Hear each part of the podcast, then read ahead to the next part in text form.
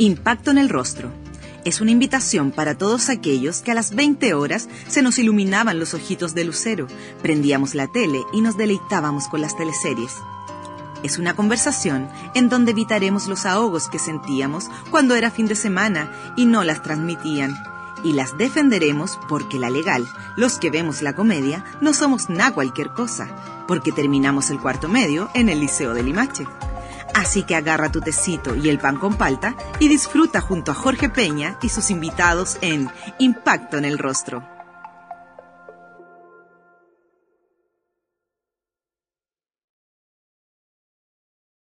Agradecemos a todos nuestros seguidores por elegirnos como compañía. Muchas gracias por su elección y los seguimos invitando a que nos sigan en nuestras redes sociales como Impacto en el Rostro. Hoy tenemos a una tremenda actriz de teatro, cine y televisión, con nosotros está Coca Guasini. ¿Cómo estás, Coca? Hola, Jorge. Muy bien, gracias. Aquí, encerradita en mi casa. ¿Cómo has podido llevar este confinamiento, Coca?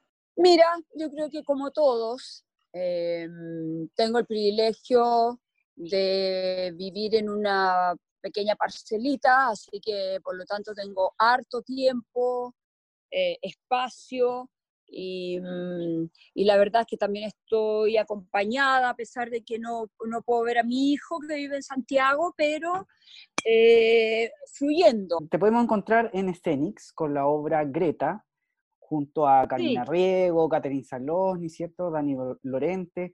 ¿Qué opinas de esta nueva forma de disfrutar el teatro? Bueno, eh, hay que aprovecharlo todo y la tecnología de estos tiempos nos está permitiendo que mucha gente se reinvente y que tengamos acceso a estas plataformas. Y claro, el teatro creo que nunca se va a poder reemplazar ese espacio único, ¿no es verdad? Que, que es estar sentado frente a un escenario, frente a actores que están ahí respirando contigo y compartiendo todo eso con eh, un público que va sintiendo distintas emociones juntos, ¿no es verdad? Pero a pesar de eso, eh, como, mm, como hay que fluir en la vida y aparecieron estas posibilidades, lo encuentro súper atractivo. A mí me ha tocado entrar a ver algunas obras de teatro y ha sido como como que voy al teatro, como que uno siente que está en contacto con los demás. Y bueno, de esta manera, a la cual habrá que acostumbrarse y habrá que irle descubriendo cada vez más sus virtudes, creo yo. Una iniciativa que, em, que, con la pandemia le viene como anillo al dedo a las personas, pero recordemos que eh, se crea hace unos años atrás para, por ejemplo, el público de regiones que no tiene la oportunidad de también ver obras que se realizan acá en Santiago. Exacto. Em, es una idea que se crea antes de la pandemia. Se crea pensando, como dices tú, en los otros públicos que no tienen acceso y además también sirve para que tú entres y, mm, y, tenga, y te puedas meter y acceder a espacios antiguos, a archivos, a obras de teatro a las cuales eh, no sé, pues a lo mejor eras chico, eh, recorrer como otras épocas, otros tiempos, otros tipos de teatro.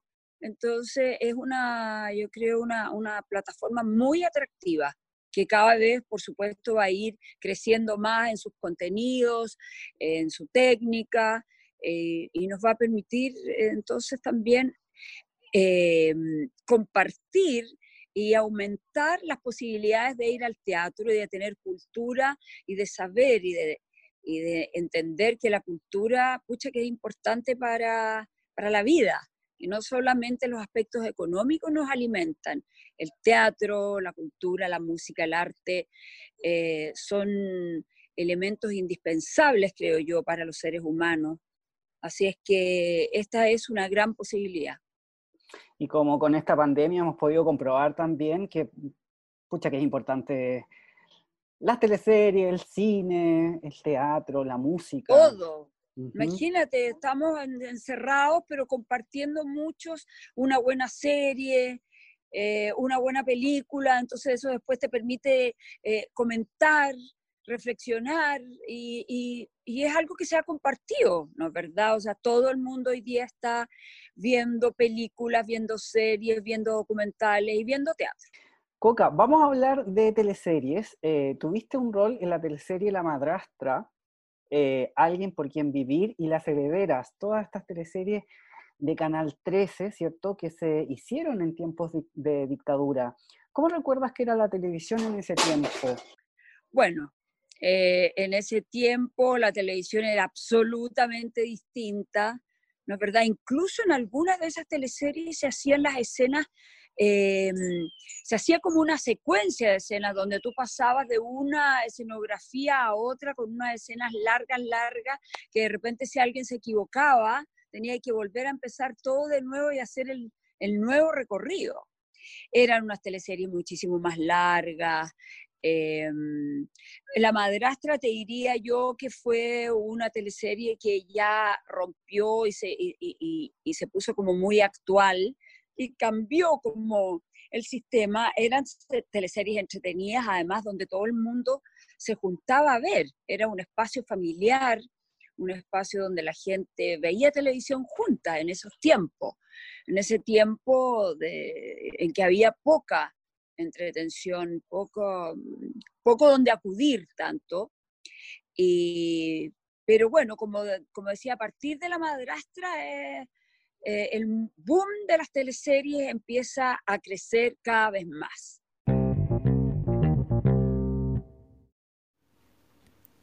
Yasai Vegan Sushi es un negocio familiar que se dedica a la alimentación 100% vegana. Ubicados en La Reina, funciona como delivery en las comunas de Vitacura, Providencia, La Florida, Las Condes, La Reina, Peñalolén y Santiago Centro. Los puedes encontrar en yasai.cl y en el Instagram arroba yasai vegan. Si tienes dudas o deseas hacer algún pedido, lo puedes hacer al WhatsApp más 569 4139 1563.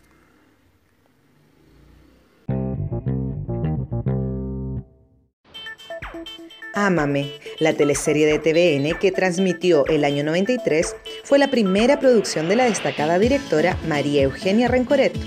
Logró una sintonía de 22 puntos promedio, superando a Doble Juego de Canal 13. Nuestra querida Coca Guasini interpretó a María Eugenia Zamora, la mamá del personaje de Ángela Contreras, quien hacía su debut en televisión. Ámame es bien importante para mí porque fue la primera teleserie que yo hice cambiándome de canal. Llevaba muchos años en el canal 13. Eh, en tiempos de dictadura, por ejemplo, a mí me tocó estar en el canal 13 y no en el canal 7, donde había muchísimo más censura. Eh, en el canal 13, en ese tiempo, los tiempos de dictadura, nosotros hacíamos programas de humor. Hacíamos Chincolajote, que fue un programa humor que tuvimos mucho éxito, donde teníamos, a pesar de los tiempos que vivíamos, mucha libertad para crear. Por supuesto que no se podía decir todo de todo, pero sí había mucha más libertad. Y yo pasé mucho tiempo en el Canal 13. Y cuando me voy al Canal 7, lo primero que hago es irme a, trabajar con la que Rencoré, Rencoré a Amame. Entonces es una teleserie que fue muy especial para mí porque es casi como la primera teleserie donde yo partí y me dediqué a hacer teleseries, porque antes em, las que tú nombraste yo las hice como esporádicas, alguien por quien vivir, fueron teleseries esporádicas porque básicamente yo me dedicaba más a los programas de humor, que lo teníamos con un grupo de actores que éramos amigos, compañeros, con, qué sé yo, que era Cristian García Huidobro, La Malucha Pinto, Gonzalo Robles y yo. Y, y entonces Ámame fue como mi partida, fue conocer a la Quena. La Quena ya siendo tan joven estaba empezando a dirigir y fue una teleserie muy entretenida que tuvo mucho éxito, donde lo pasamos muy bien, em, donde me tocó trabajar con Edgardo Bruna, gran compañero de trabajo, que hoy día ya no está, y, mm, así que tengo súper buenos recuerdos de Amame. Fue como mi punto de partida en el mundo de las teleseries. Al año siguiente, el año 94, entras al elenco de Rompecorazón con Vicente Sabatini. Eh, Vicente Sabatini y la Quena Rencoré fueron los dos grandes directores del boom de las teleseries, de la época de gloria de las teleseries, sobre todo Vicente, que ya venía haciendo teleserie, era como el gran maestro. Y trabajar con él fue fantástico también porque es muy riguroso eh, y era una teleserie muy entretenida, donde compartíamos, claro, roles con la Consuelo González y con la Schlomit Beitelman. Y entonces eh, fue, me acuerdo, un momento como de harto trabajo, porque yo como que no paraba, estaba haciendo como muchas cosas en ese tiempo, pero a pesar de eso eh, lo pasábamos muy bien. En general en las teleseries lo pasábamos muy bien. Éramos, eran equipos grandes en ese tiempo de muchos actores, entonces teníamos también la posibilidad de encontrarnos entre nosotros, de conversar mucho, de inventar cosas, de conocernos los actores. Una de las cosas que tienen las teleseries, aparte de las temáticas o los personajes que uno hace, em, era la posibilidad de compartir mucho con tus compañeros de trabajo, con otros actores, aprender de los actores mayores, de los jóvenes. Em, entonces era un espacio como mm, muy creativo, muy, muy especial, muy, muy rico y donde en realidad estábamos casi todos.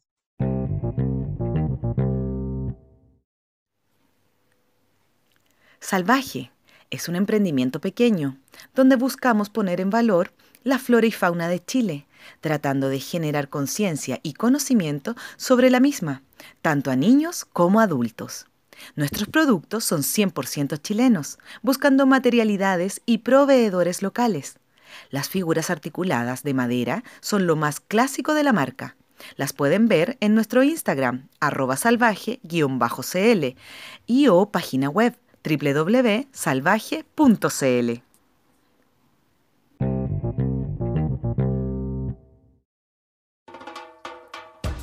Sucupira es la teleserie del primer semestre de TVN en el año 96. Con sus 27 puntos promedio, supera holgadamente a su competencia marrón glacé El Regreso, de Canal 13. En esta producción grabada en Zapallar, Coca es Luisa, la hermana del medio de las Lineros, una mujer soñadora, fanática de los puzzles y que termina enamorada del primo Renato. Sí, el mismo del Agua de la Vita. Eh, eh, fue una, una teleserie como bien regalona para mí. Luisa, Luisa, claro. Luisa que era tontona, tontona. Bueno, en general a mí me ha tocado muchas veces hacer o de tonta o de mala. Esos son como mis, mis preferidos en la teleserie.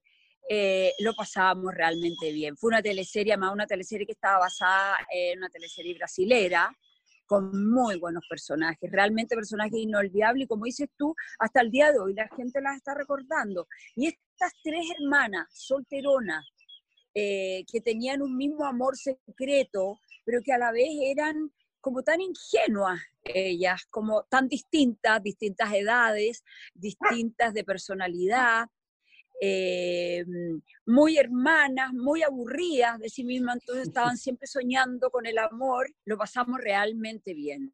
Hay personajes inolvidables ahí, eh, Mauricio usted hacía el primo italiano, eh, bueno, el burro, ¿no? Juan Burro, de, de, del Pablo Schwartz, claro. El, el gran alcalde de Tito Noguera, lo pasábamos realmente bien. O sea, fue eh, un, un, gran momento para nosotros. Éramos muy amigas, la Patricia, la Anita y yo. Así que imagínate, era como un regalo. Teníamos como el privilegio de trabajar, que siempre decimos los actores que tenemos el privilegio de trabajar jugando, de trabajar en lo que, en lo que a uno le encanta, eh, pasarlo bien y además vivir de eso y aportar y entregar, qué sé yo, aquí había eh, mucho humor, en una teleserie que jugaba con el humor, pero también con el amor, que creo que, que es un rasgo fundamental en las historias que uno cuenta, en las teleseries que, que con el tiempo han tenido grandes éxitos y es que se combine todo, ¿no? Pero siempre teniendo como historia central el amor, que es el que llama a todo.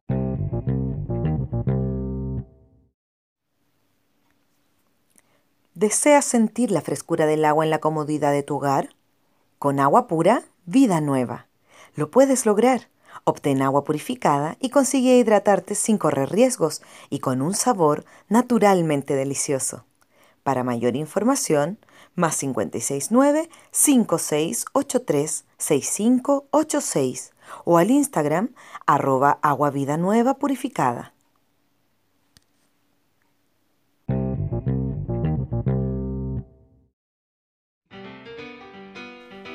La onda cómic, el tributo a Queen y las locuras de Ivana Gabor son las características principales de Tic Tac, la teleserie del segundo semestre del 97 en TVN.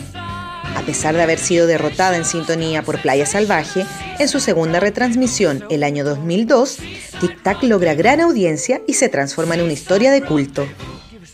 ¿Te acuerdas de haber improvisado harto en Tic Tac? Sí, jugábamos mucho. Es que en ese sentido, bueno, la Quena eh, ella es, muy atrevida, es muy osada la Kena, ¿entiendes? Eso es maravilloso en un director, porque en realidad ella fue la que puso esta posibilidad de jugar, eh, jugar a concho.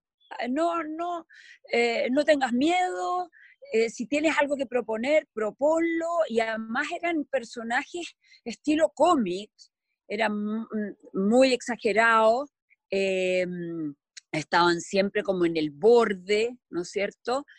Mm, y entonces era muy entretenido porque exactamente lo que hacíamos era, si había que, si te daban ganas de improvisar, improvisábamos. De hecho, ahí fue la primera vez, por ejemplo, que le hablábamos a cámara. Le hablábamos a la cámara, desahogándonos, eh, jugábamos con toda la locura. Fue como, oye, tiremos, tiremos la locura Aquí arriba, en estos personajes así desbordados, porque esta Ivana Gabor era una loca desatada, rara, una loca niña, mm, entre mala, cómica y totalmente chalá, con una hija que era más o menos igual, ¿ah? jugaba con Barbie, jugaba con Barbie, eh, tenía un, mini golf en el living, que echaba y jugaba golf porque tenía una alfombra que era como de pasto en ese tiempo. Y, mm, y claro, y me tocó trabajar ahí con la Mónica Godoy que hacía otra loca, igual que su madre. Era un personaje precioso, estupenda ella, y con la Leito Varela, que era, claro, era la, mm, la heroína, la, la, niña ingenua, enamorada, que no entendía nada de esta, de esta madre loca, tenía un auto rosado, ¿te acuerdas? No, si era la Jimena Rivas que hacía un tremendo personaje, Bastián Bodenhofer, la verdad es que ahí, pucha, es un tremendo regalo para los actores tener esa libertad, la libertad de crear, de inventar, de ir más allá y que sea aceptado. Y por último, si no, se sacaban cosas que no, pero en general no había no. Y, en general también la creatividad venía de todos, ¿ah? venía de los que escribían, venía de la dirección de la quena y venía de nosotros los actores. Tenías como tía Peggy Cordero también, que sí, pues. es lo único que quería. Y la llevaste a Fantasilandia.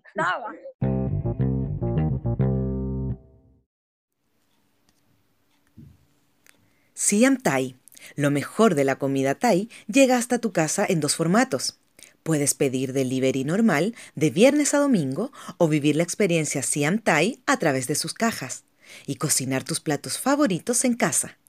Conoce más en arroba Siam Thai Chile y en www.siamthai.cl. No te lo puedes perder.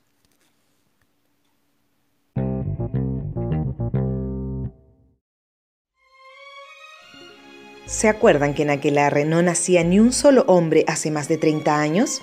En esta teleserie, Coca interpreta a Elena Vergara, la responsable del perfume Agua Luna, que hacía que solo nacieran mujeres en el pueblo. Tras cuatro años de derrotas, el equipo de María Eugenia Rencoret logra con esta teleserie más de 30 puntos promedio, superando a Serra Alegre de Canal 13. Todo gracias a la Santa Gomita. Aquelarre es como otra de mis favoritas. Es que estaba muy bien escrita. Em, ahí habían personajes entrañables también, que era todo el grupo de mujeres, que está basado en Bernarda Alba, ¿no es cierto?, en Federico García Lorca.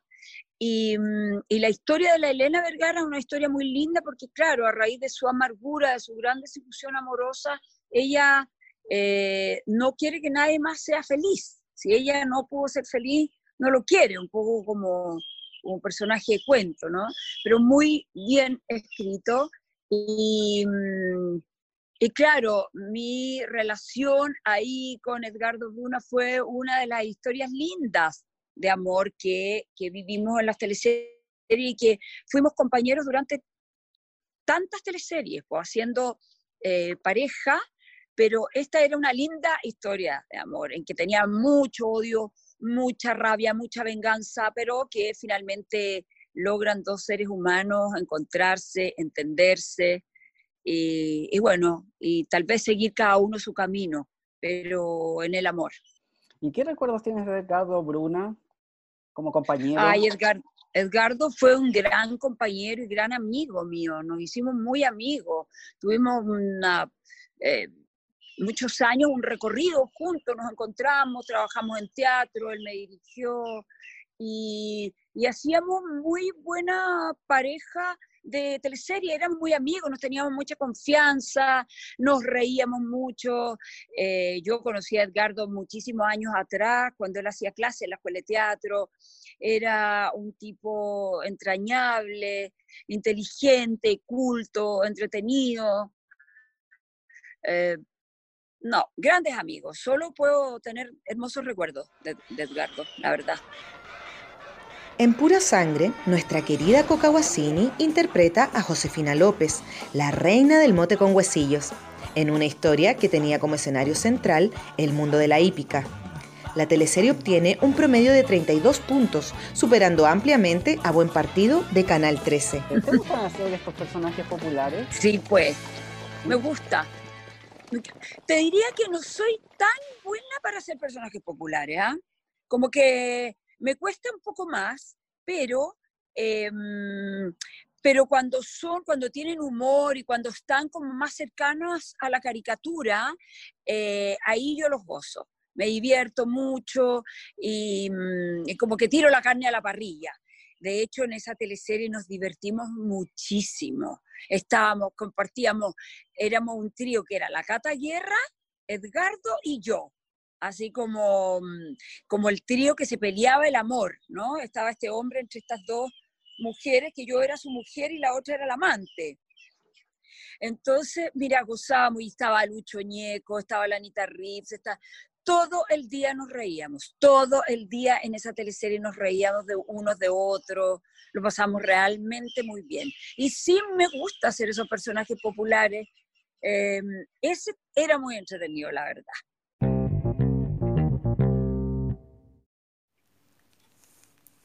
¿Te gustaría poner un plato en el microondas y que la comida te avise cuando esté lista?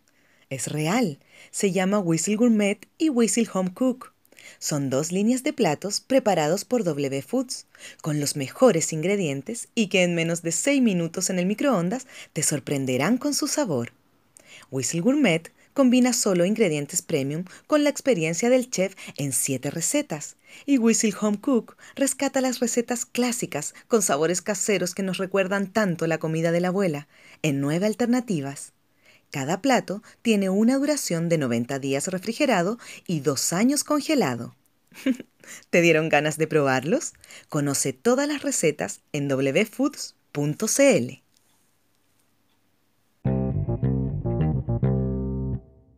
Tuve 23 años en TVN. 23 años en TVN.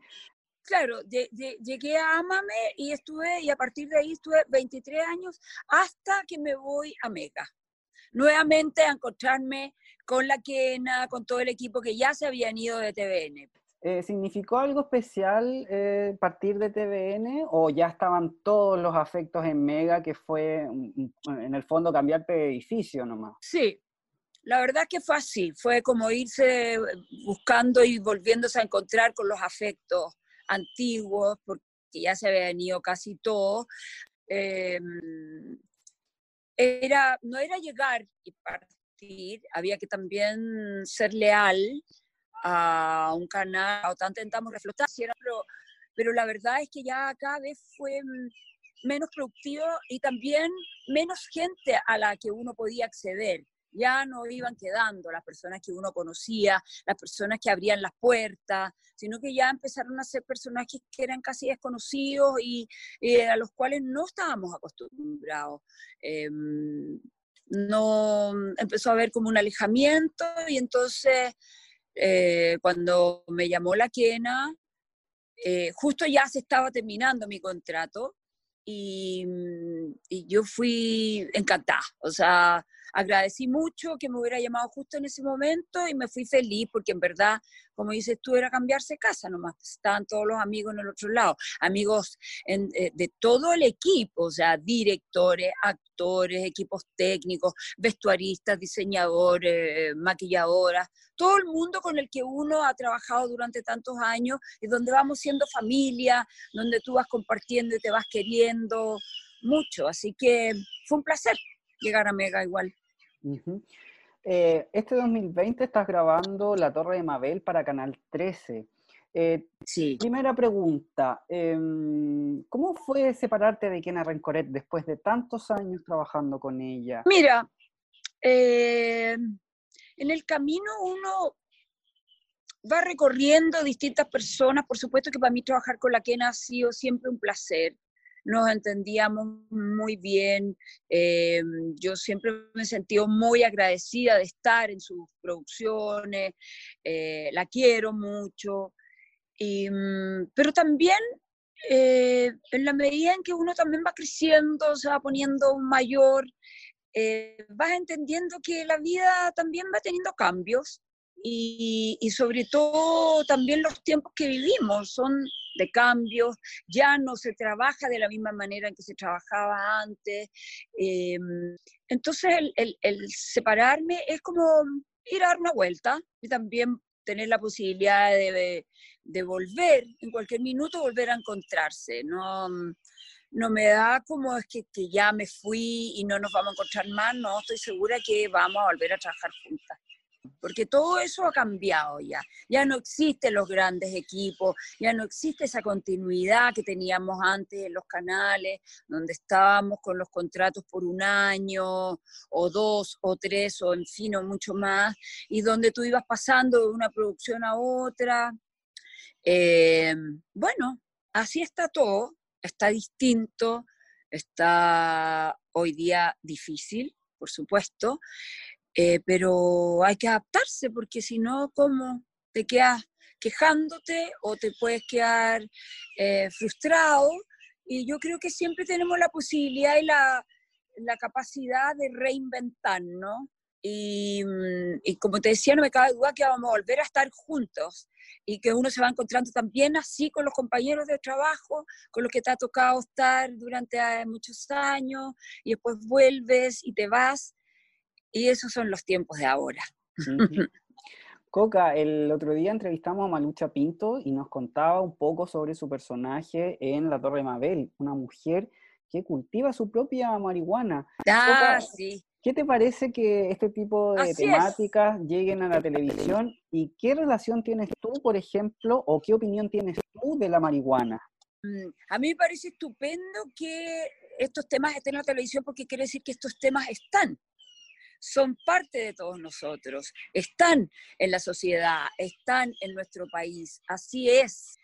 Eh, la marihuana a mí me parece eh, una droga bastante mm, eh, poco dañina, por decirlo. Creo que mm, si tú estás preparado, si tú usas la marihuana como medicina o si también la quieres usar de repente para relajarte o porque te provoca ciertos placeres y eres grande y eres responsable y eh, bienvenida sea, me parece que eh, tendría que realmente legalizarse ya absolutamente y mm, no tengo ningún rollo con la marihuana y eh, el hecho de que esté en esta teleserie Em, me toca también de cerca porque somos amigas con la Malucha de la teleserie, a pesar de que ella fue mi nana, ella no trabaja en mi casa, y, mm, ella me, da a conocer están de de mucha risa, de mucho relajo. Em, me, me, encanta, me encanta que se toquen todos los temas, debieran tocarse todos los temas. Evidentemente que una teleserie que tendría que estar en la noche, que está, está pensada para un horario nocturno, porque porque claro, no puedes estar exponiendo este tipo de temas a las 8 de la noche hoy día, cuando sobre todo hoy día eh, las teleseries de la tarde o de la noche, de las 8, eh, generalmente ya la ven los niños, eh, como que ese, ese público fue bajando de edad. Entonces una teleserie para la noche donde hay gente con criterio formado, donde cada uno decide lo que quiere ver y si no le gusta se puede cambiar.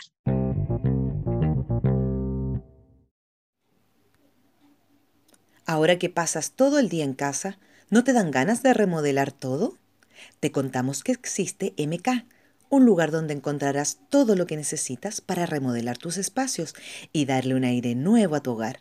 Encontrarás porcelanatos, cerámicas, pisos de madera, muebles de baño, lavaplatos, griferías y un sinfín de productos que le darán a tu casa un toque de diseño y un sello único. Aprovechen este mes de junio que se encuentran con un 30% de descuento en sus productos Clippen. Para más información, visiten su página web www.mk.cl o a su cuenta de Instagram arroba mk-tienda y arroba mk-tienda-outlet. Coca, esta teleserie La Torre de Mabel, interrumpidas por la contingencia ha sido complicado grabar una teleserie, parar, volver con, con medidas. Eh. Bueno, imagínate, o sea, es súper complicado, es súper complejo, es duro para nosotros, pero no es más duro que lo que se está viviendo la mayoría de la gente en el país. Eh, por supuesto que nosotros no pensábamos que nos iba a pasar esto, por supuesto que pensábamos que podíamos grabar una teleserie que estaba pensada para tirarse, qué sé yo, luego, em, pero bueno, lo intentamos, eh, fue riesgoso, a pesar de que la productora se preocupó y mm, tuvo un, protocolo de cuidado muy serio, muy, de verdad muy riguroso. Eh, lo intentamos todos, y, pero bueno, ya también entramos en el pic del contagio, en el pic del, de este coronavirus y no podíamos ser em, irresponsables, ¿no es cierto? Había que eh, encerrarse y eso hicimos lo intentamos, pudimos grabar algo y, bueno, y después eh, entramos en las cuarentenas y ahí estamos em, siendo obedientes, siendo rigurosos, siendo responsables y quedándonos en la casa y ya se verá cómo se retoma. No está fácil, la verdad. La verdad es que no está fácil, pero bueno, es lo que nos toca nomás, pues Jorge. Primero agradecer a los seguidores que siempre son tan cariñosos, em, siempre hay palabras, por lo menos conmigo, a través de mi historia, siempre recibo mm, mucho cariño de la gente, eh, siempre me encanta saber que he podido alegrar a mucha gente durante toda mi, mi trayectoria, mi historia como actriz, em, todos los espacios de humor en tiempos difíciles, como fue en los tiempos de la dictadura. Em, y hoy día también decirles que, bueno, que tienen posibilidades de, vernos a los actores en todas estas plataformas, como nombrabas tú, Escenix, por ejemplo, y muchas otras, que hay gente, actores que se están reinventando y haciendo cosas. Todo el mundo está tratando de crear nuevas maneras para poder estar presente, para poder llegar a la gente, y que mm, nosotros nunca perdemos la esperanza de volver a estar en los teatros, que yo amo el teatro y quisiera estar ahí, y volver a retomar nuestras teleseries y entregarle al público eh, lo que sabemos hacer em, con todo el amor del mundo, pero también por ahora decir que espero que cuando salgamos, salgamos también a un país donde ya hemos visto que la desigualdad es enorme, ya quedó claro con, con el estallido social y ahora ya queda más que claro, es casi como entrar en las venas de nuestro país, y que yo espero que cuando salgamos y nos reencontremos todos de nuevo, eh, seamos capaces de vivir de otra manera, seamos capaces de darnos cuenta que con menos también podemos ser felices, em, que dejemos esta gran codicia que se apoderó de todo este país y que nuestros próximos gobernantes sueñen un, sueño con todos, que nos incluyan a todos en su sueño. Coca, y cuando viste, cuando, cuando viste la palabra hambre en el edificio Telefónica, ¿qué, pasó en ti? ¿Hubo alguna reacción? Uf, por supuesto que hubo una reacción, era una acción de arte maravillosa, magnífica, tremendamente dolorosa, eh, pero también es como una lucecita donde aparece una realidad que está eh, encerrada hoy día también junto con todos. Y así que fue maravilloso agradecer y también em, una gran crítica de que eso se haya censurado o se haya tratado de apagar, de borrar el hambre. Y el hambre no se va a borrar. Así es que agradezco a, ese conglomerado artístico que nos ha dado la posibilidad de ver eh, una realidad que existe y que está puesta ahí a través del arte. Impacto en el rostro. Es una invitación para todos aquellos que a las 20 horas se nos iluminaban los ojitos de lucero, prendíamos la tele y nos deleitábamos con las teleseries. Es una conversación en donde evitaremos los ahogos que sentíamos cuando era fin de semana y no las transmitían. Y las defenderemos porque la legal, los que vemos la comedia, no somos nada cualquier cosa, porque terminamos el cuarto medio en el Liceo de Limache. Así que agarra tu tecito y el pan con palta y disfruta junto a Jorge Peña y sus invitados en Impacto en el Rostro.